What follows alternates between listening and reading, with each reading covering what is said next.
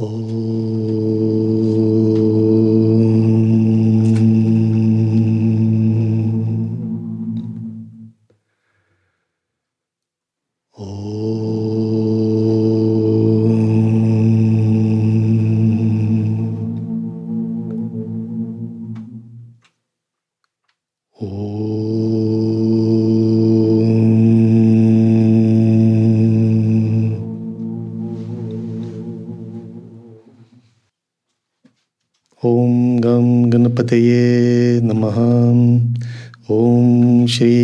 श्री सरस्वत्यै नमः ॐ श्रीगुरवे नमः। ॐ श्रीगुरुभ्यो नमः। गुरुर्ब्रह्मा, गुरुर्विष्णु, गुरुर्देवा महेश्वरं, गुरुर्साक्षात् परब्रह्म।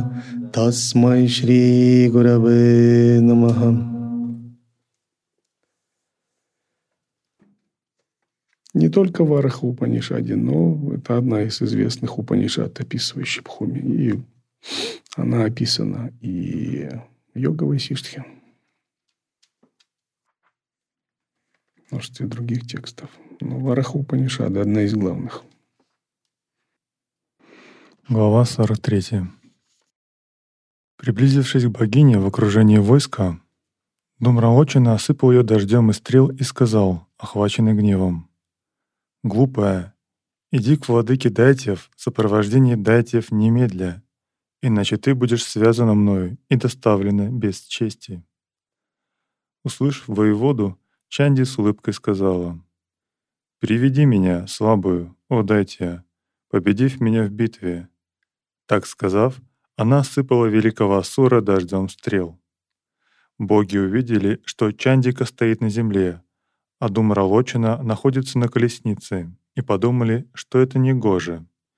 Измолились Хари ради получения ею колесницы.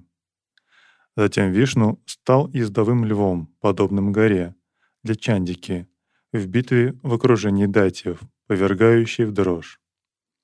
Затем, сражаясь с богиней долгое время, Думралочина, предводитель дайтев, подскочил схватить Амбику руками. Увидев приближающегося Тхумранетру, та произнесла слог «хум», и за полмгновения он, словно мотылек, превратился в прах, охваченный пламенем слога «хум», зашедшим из ее уст. Затем Хари, принявший облик льва, мгновенно сразил войско дайтев, как суденушки океан. Услышав о гибели войска вместе с Думралочиной, Шумха гневно сказал двум великим асурам, Чанди и Мунди, стоявших по бокам. «Без промедления, победив ее войско, приведите ее, а льва приведите или убейте». Услышав приказание Шумхи, те двое, трепещущие от страха перед Шумхой, сказали Шумхи, «О великий царь, Слушай речь нашу. Нам никак ее не победить, о царь Асуров. Раз враг богов Дурмрачакшу был убит мгновенно. Води союз сильным, так нам кажется. Услышав их речь, Шумха в гневе сказал, «Начав войну и ища союза, вы показываете неверность мне. Я полагаю, вы вступили с моим противником в сговор. Услышав речь Шумхи, Чанда и Мунда удалились, поняв, что перечить для них губительно бы было. Прибыв на место с великим войском, Чанда и Мунда увидели богиню, восседающую на огромном льве, сияющую как солнце на вершине Меру. Чтобы сразить ее, они в окружении войска метнули множество орудий, и это разгневало Чандику. Гневно сдвинув брови, Кали в ужасающем облике двинулась на войско дайтев и пожрала асуров. Уничтожив войско, она затем мечом срубила головы Чанди и Мунди, и Чандики их поднесла. Когда мы слушаем, как боги сражаются с сурами, рубят им головы мечами, не следует это воспринимать физическими понятиями, поскольку божества совсем не физические существа, то их сражения тоже совсем не физические. Но когда они отражаются в умах людей, то они могут так восприниматься. И для того, чтобы людям было понятнее, они так излагаются. Божественные существа – это сверхмогущественные, вечные космические духи, бессмертные, мультителесные, оперирующие реальностью, творящие собственные вселенные, живущие в мультиреальности, играющие. Это даже для них даже это не сражение, а игра. Но в умах людей это отражается как сражение. Очень сложно понять человеческим сознанием игры богов. И вот то, что мы слышим, это отражение в умах людей таких игр богов. Божества многомерные, сверхмогущественные металичности – оперирующие временем, пространственностью, причинностью, имеющие много тел, являющиеся энергией чистого сознания. И уподоблять их человек, людям было бы оскорблением. Приписывать им человеческие чувства и ограничения тоже было бы оскорблением. Но поскольку в нашем теле, уме тоже есть божественные энергии, которые не развиты, вот эти процессы больше касаются наших человеческих энергий внутри нас самих, наших процессов духовного роста, преодоления препятствий, которые внутри нас происходят. Что касается космических божеств, то такие божества живут в пространстве и времени. И такое сочетание пространства и времени, в которых живут божества – называется Атхва. Атхва – это пространственно-временной континуум, говоря таким строгим, точным языком. И есть шутха адхвы, то есть чистые области Вселенной, и ашутха адхвы, нечистые области Вселенной, где доминируют нижние татвы. Шутхатвы – это чистые области Вселенной, где есть чистые татвы, с первой по пятую, такие как Шива татва, Шакти татва – Садашива татва, Ишвара татва и Садвити татва. Также есть чисто нечистые смешанные татвы, начиная с майя татвы, где доминируют кала канчука, кала канчука, рага канчука, видья, нияти и так далее. И, наконец, нечистые татвы – это те, что пониже. И вот божества – это великие божественные могущественные силы, которые действуют в чистых измерениях, шутхатвах, но могут иметь свои представительства и в нечистых татвах, в том числе в нашем земном мире. И они действуют, имея шесть векторов манифестации, шесть протяженностей или шесть путей проявления своей энергии. И вот такое шестеричное проявление энергии называется шадатхва – Шадатва – это термин в тантризме, указывающий на время и пространство, в котором божество проявляет себя. И как они проявляются? Как шесть таких векторов в виде варна – букв, в виде пада – слов, то есть речевой энергии, в виде мантры – смысловой единицы. И в пространстве они проявляют себя как кала – часть мироздания, Татва – состояние, модус бытия. И Пхувана – мир в сакральном космосе. Поэтому Варна, Пада, Мантра, Кала, Татва и Пхувана – это и есть составляющая Шадатвху. Шестичастную сферу, в которой каждое бытие проживает, так можно сказать. И каждое божество проживает в мандале, в чистом измерении, созданном своего сознания – но иногда эти измерения взаимодействуют между собой. И вот из этого взаимодействия разворачиваются игры божеств. А людьми они воспринимаются на уровне своих пран, тела и индрий. И вот тогда появляются подобного рода истории. И когда такие мандалы энергии взаимодействуют, то, что нам кажется, что они рубят друг другу голову мечами и так далее. Они оперируют временем, пространством, мерностью топологии пространства, законами и константами мироздания. И такие как игры проходят на многих уровнях одновременно. На человеческом уровне, на тонком уровне, на уровне высших татв, на уровне нечистых татв. И очень сложно понять это человеческим умом. Ну, вот такой пример. Представьте, есть какая-то манифестация богини в форме девочки. Асуры захотели ее захватить они нападали и нападали на нее. Но не могли причинить ей вреда, она отбивала их все атаки, а, проявляя разные энергии, меняя формы, увеличиваясь, уменьшаясь в размерах, распространяя себя на несколько форм, исчезая в одном месте, в другом, нанося им удары. И, наконец, когда Асуров стало очень много, она создала такую волну энергии, где просто – сменила тоннель реальности. И все они оказались в другой вселенной, в других ролях и не помнили себя вообще. И поменялось не просто исход битвы, а просто они попали в другую ветку времени, где ни их, как старых, ничего нет вообще. И они не могут понять, кто они и где они. И эта девочка снова стоит.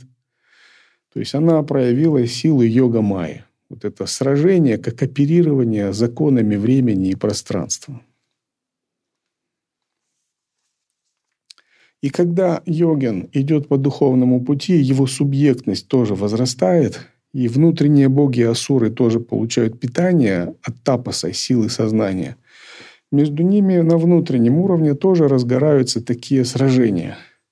Бывает наше эго, ум – восстают против нашего божественной любви, нашего атмана. Наши клеши, асурические качества бросают вызов нашим чистым качествам или нашей недвойственности. Вот такие игры внутри нас тоже разворачиваются. И здесь очень много зависит от нашей джняны и от нашей преданности. Один ученик однажды пришел к одному гуру и сказал – Э, Гуруджи, вот я вас слышал, вы такой добрый, сострадательный, примите меня в ученики. Я ученик вот раньше был вот того гуру. Но он меня там ругал постоянно, придирался, уже сил нет терпеть, уже просто уже. Каждый раз все не так, все какие-то придирки, недостатки, указывая на мое эго, уже просто не могу я с ним. Возьмите меня вот. Вы мне говорили такой добрый, сострадательный. Этот гуру спросил, а кто у тебя был гуру? А он тот, вот вообще уже так не, нет сил уже мне терпеть, быть его учеником.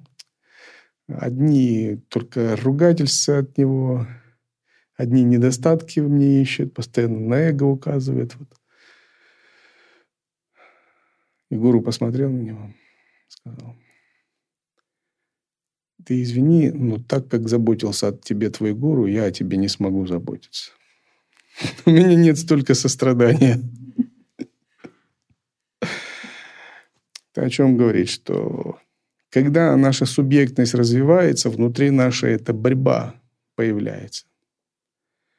И очень важно, чтобы в этой борьбе мы всегда побеждали. Мы, как наша душа, не как эго. Потому что когда наше эго побеждает, проигрывает. Но если мы на стороне эго, нам может казаться, что мы победили. Наша гордость победила наше эго, наше самодовольство победило. А на самом деле мы проиграли как раз. А вот наша чистая, святая, недвойственная часть должна побеждать. Вот это и есть мы в истинном смысле.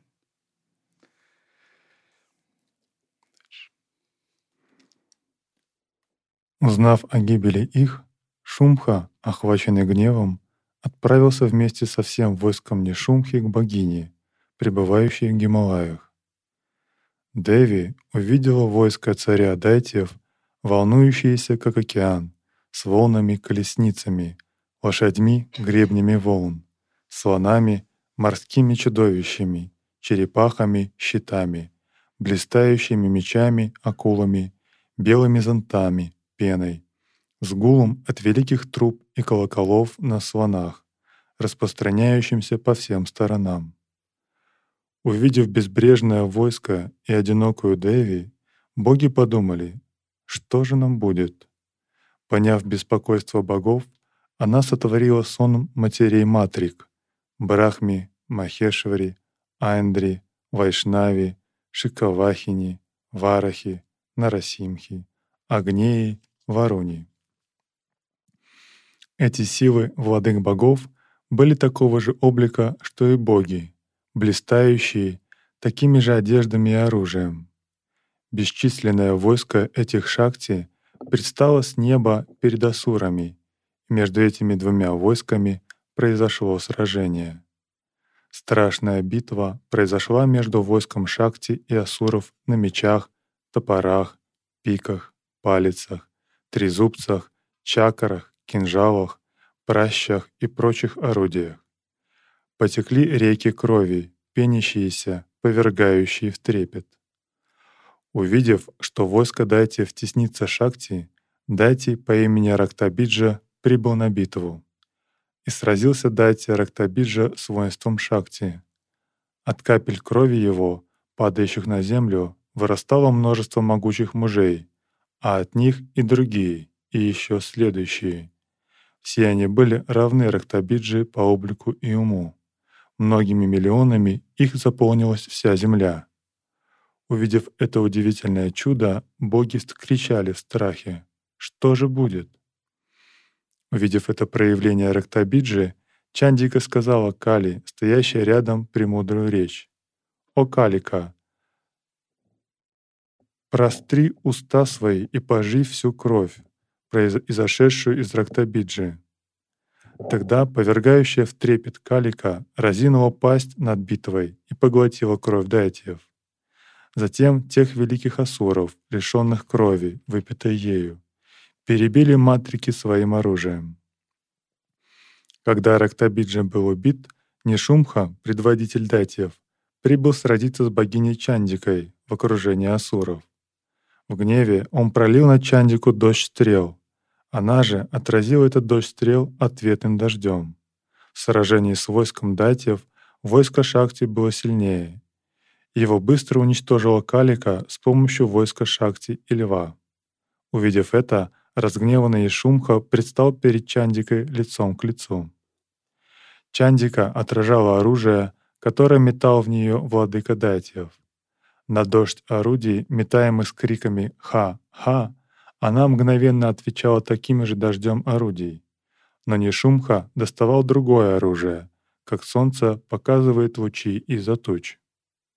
Затем Датия в гневе метнул копье, но Чандика рассекла его в воздухе Саяна Астрой. И пращу, и топор, и трезубец, и палицу, и дротик, выпущенные в нее, она мгновенно отразила Саякой. Затем Нешумха достал меч и ринулся на Чандику, охваченный сильным гневом и крича «Стой! Стой!». Увидев, что он приблизился к богине, подобно Калантаке, Сонмы богов испугались, а риши воскликнули «Свасти!». В это время богиня, силой обрушив свой меч на него, убила его за полмгновения, отстегнув ему голову. Затем Калика, Лев и Шакти, пылая гневом, за час перебили оставшееся войско датиев. Узнав о гибели брата и поражении войска, Нишумха умом приуныл. Впав в гнев, Владыка Асуров Шумха ударил льва мечом по голове. Сражаясь долгое время с Шакти, он пристал перед Чандикой, и произошла удивительная битва Нишумхи с нею, которые не разбирали оружие. Его отвагой и удалью Калика была довольна, но с улыбкой его оружие отражало, пребывая выше. Все боги и риши почтили его, крича «Хорошо, хорошо».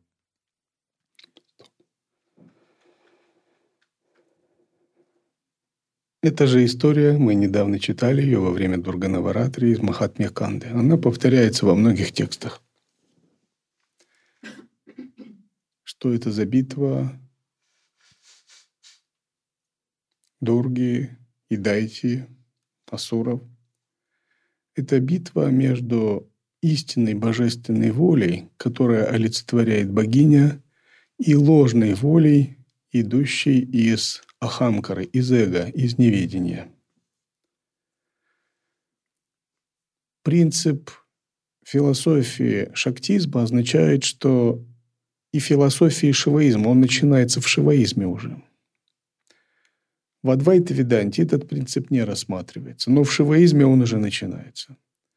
Что Бог – это не только безличное, пустотное, всеобъемлющее такое чистое начало, которое бездействует, но это также творящая сила.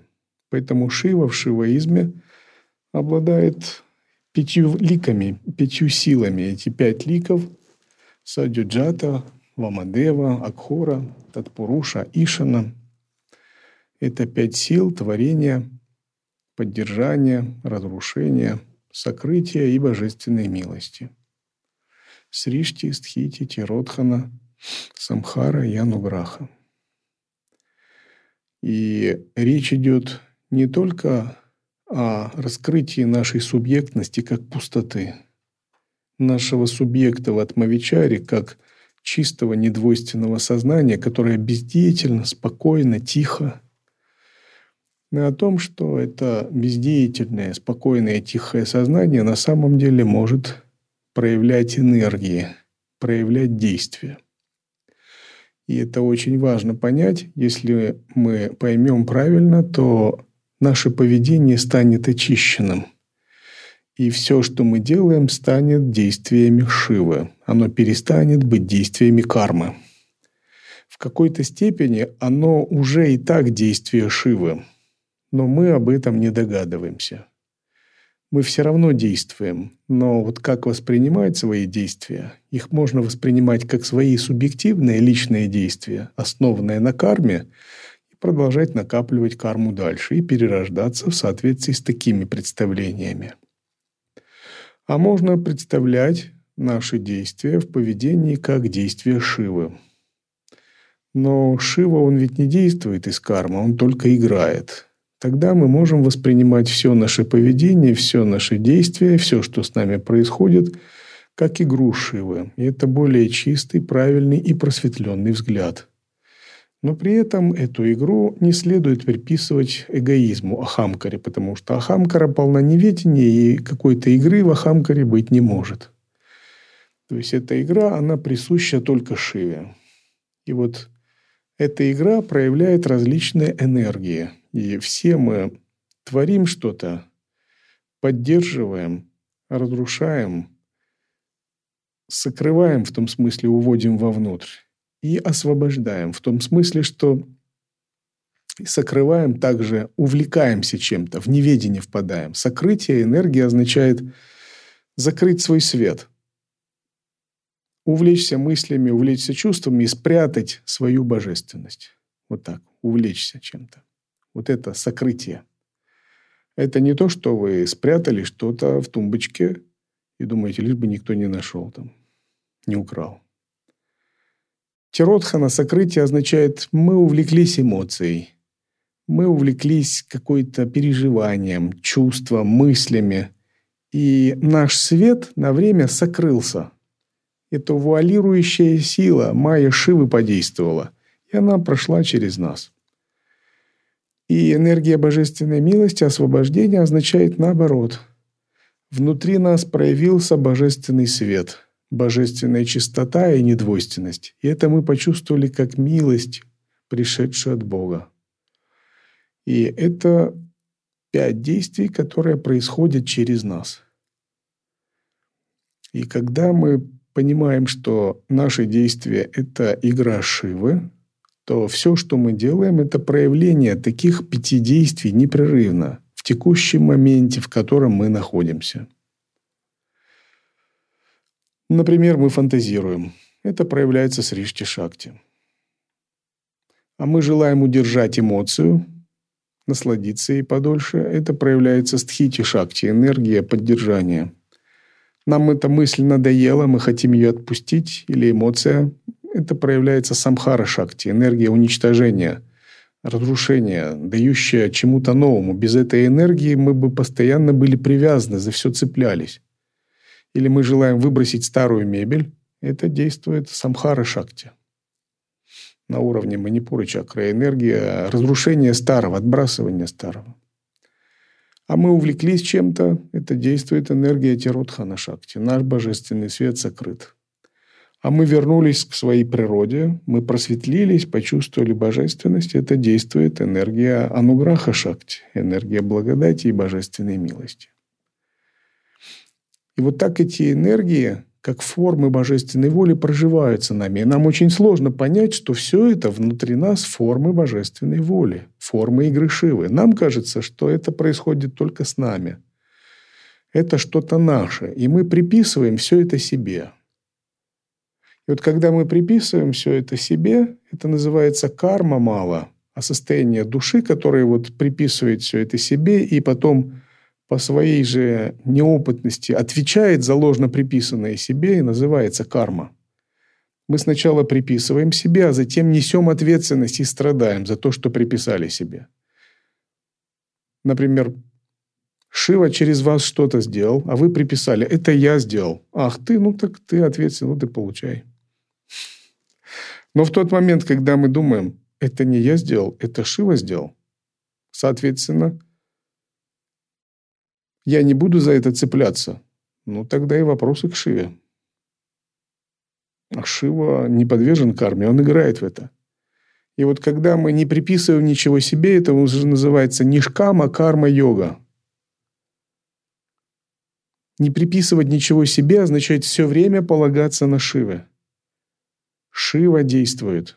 Шива страдает, Шива наслаждается, Шива видит Шива, слышит Шива, обоняет Шива, осязает и воспринимает. И вот когда мы ничего не приписываем себе, карма мало растворяется.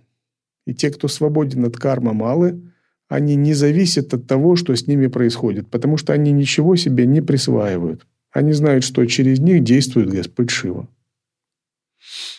Ничего себе не присваивать означает перестать быть зависимым от энергии творения, поддержания, разрушения, сокрытия, которые проявляются через твое тело. Позволить им свободно играть, но в них не вовлекаться. Тогда карма мало растворяется. Кала кончука растворяется, рага кончука растворяется, нияти кончука растворяется. И просветленное поведение означает – Ничего не приписывать себе. Ни с чем из действий себя не связывать. Осознавать, что во мне действует божественная воля Шивы. И целиком, целиком полагаться только на божественную волю Шивы. И тогда наша жизнь зависит уже не от воли нашего эго – и, соответственно, мы не несем ответственности по закону кармы. Наша жизнь зависит от полагания на божественную волю. И вся наша ответственность перекладывается на Шиву. В этом суть атманеведаны. Мы отвечаем не по закону кармы, а по закону божественной милости. И все зависит от того, насколько мы предались божественной милости. Предался полностью божественной милости. Вообще на тебя карма не действует. Предался наполовину, то действует наполовину, наполовину не действует. Предался на одну треть, на две трети карма действует, а на одну треть, ну, ты от нее свободен. Люфт какой-то появляется. И вот закон божественной милости – это то, что выдергивает душу из сансары.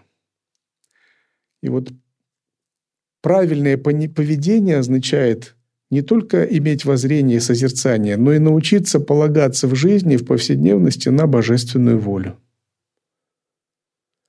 тогда поведение становится самоосвобожденным.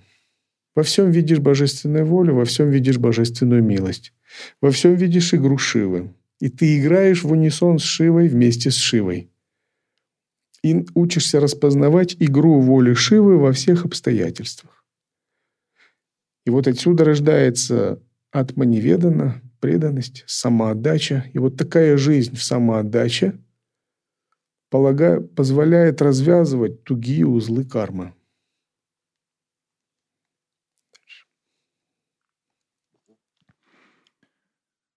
Увидев, что силой и мощью Шумха теснит Чандику, на удивление Кали, Чандика стала наступать на владыку Асуров. Увидев, что Чандика приближается, владыка Асуров, смеясь, сказал, «Послушай, глупая, если у тебя есть желание сражаться со мной, пусть сейчас постоят. Узри мою силу. Жалость к женщине во мне замечена не была. Хоть ты и будешь одна, тебе не будет пощады. Услышав речь Данавы, Чандика обернулась к своей армии, сидя на царе зверей, желая сражаться с Шумхой. Шумха мгновенно осыпал ее потоком стрел. Увидев богиню, погруженную в море стрел, боги в страхе скричали «Ой, ой!» А воины дайте воскликнули «Слава! Хорошо!» В это время Чандика выпустила поток стрел и отразила это полчище стрел. Каждое оружие, пущенное в нее, она отражала тем же оружием. Подумав, что у нее не осталось оружия, разгоряченный Шумха схватил богиню и поднялся с нею в небо. Увидев, что она схвачена царем Дайтьев, бессмертные владыки в горе стали прославлять изначальную владычицу Трипуру. Удерживая богиню, Дайтия вмиг преодолел 90 тысяч йоджан. Почувствовав, что ее схватили и уносят, Чандика ударила молнией, словно мечом, Данаву в голову. Пораженный силой в голову, он пошатнулся и мгновенно выпустил ее.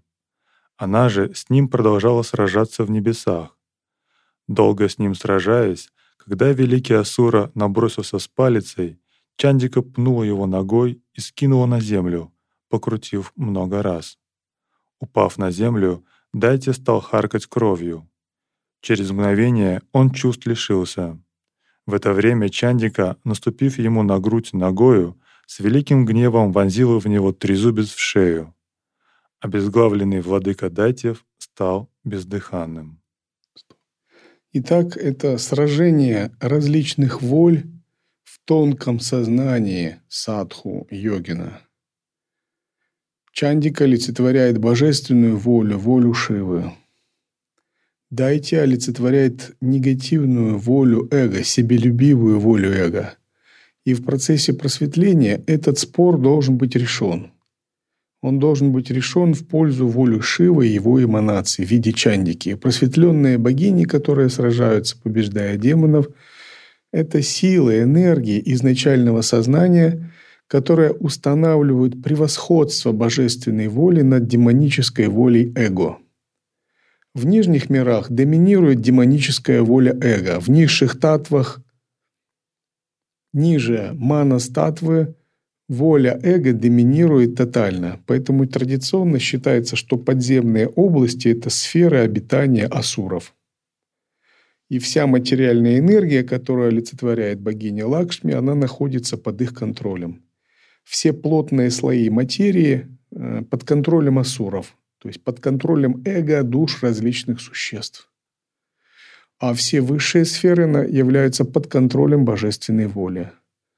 И восхождение души из плотных сфер материи, высшие э, сферы духа сопровождается вот таким сражением, когда божественная воля внутри нас отстаивает право доминировать над волей эго.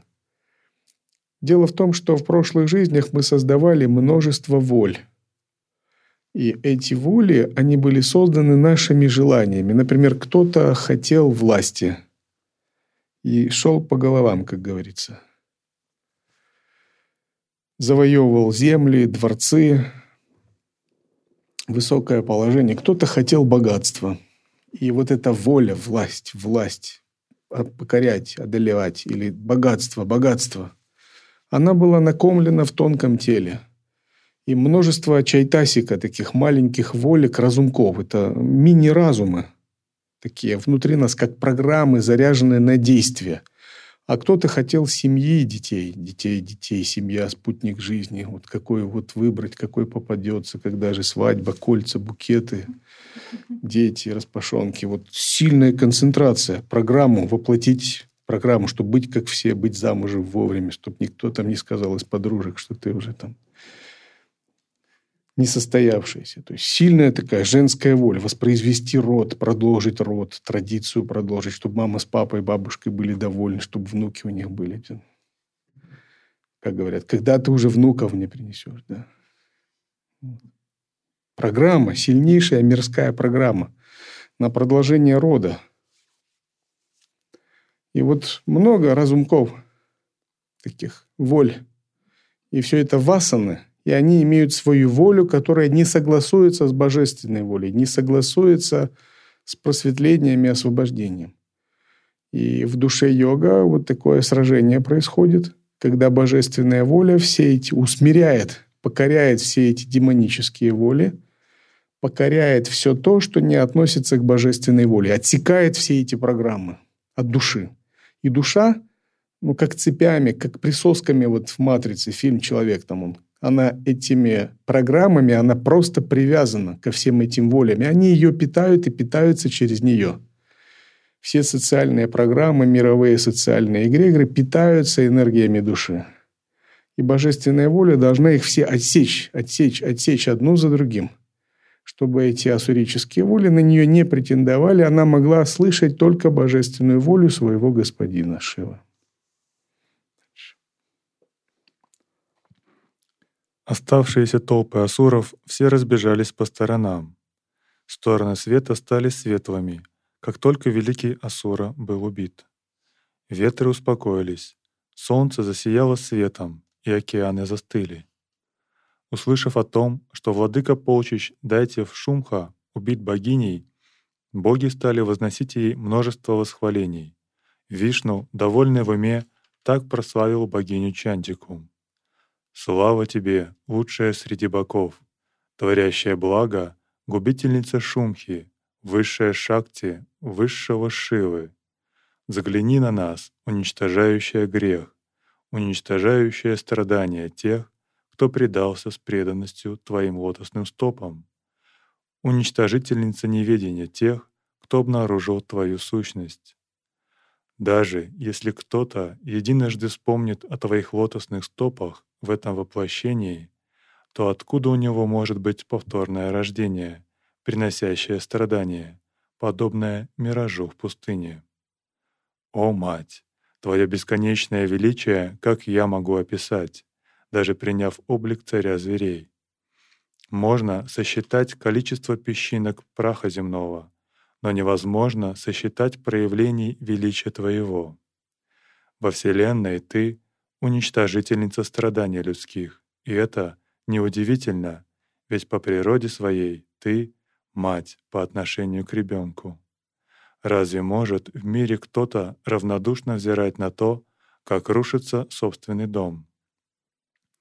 Если кто-то в мире желает восхвалить словами Тебя, прекрасную, которая сама есть сущность речи, то пусть это восхваление будет сладостной каплей из океана нектара Твоей славы, о Деви.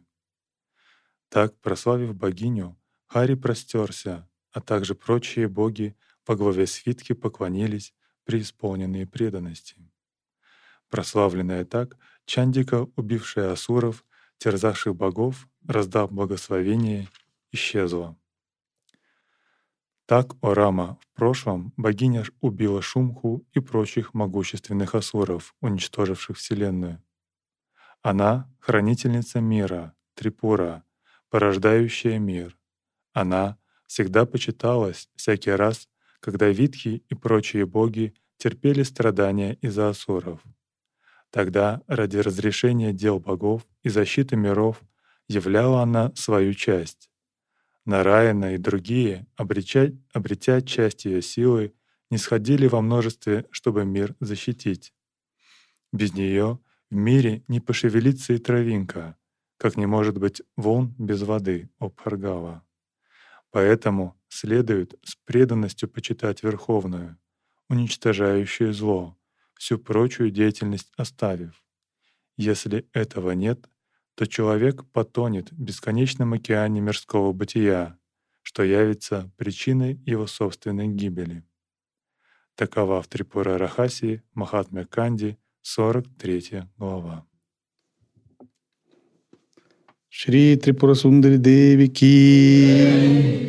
Шри Гуру с вами Вишну Девананда Гириджи Ки.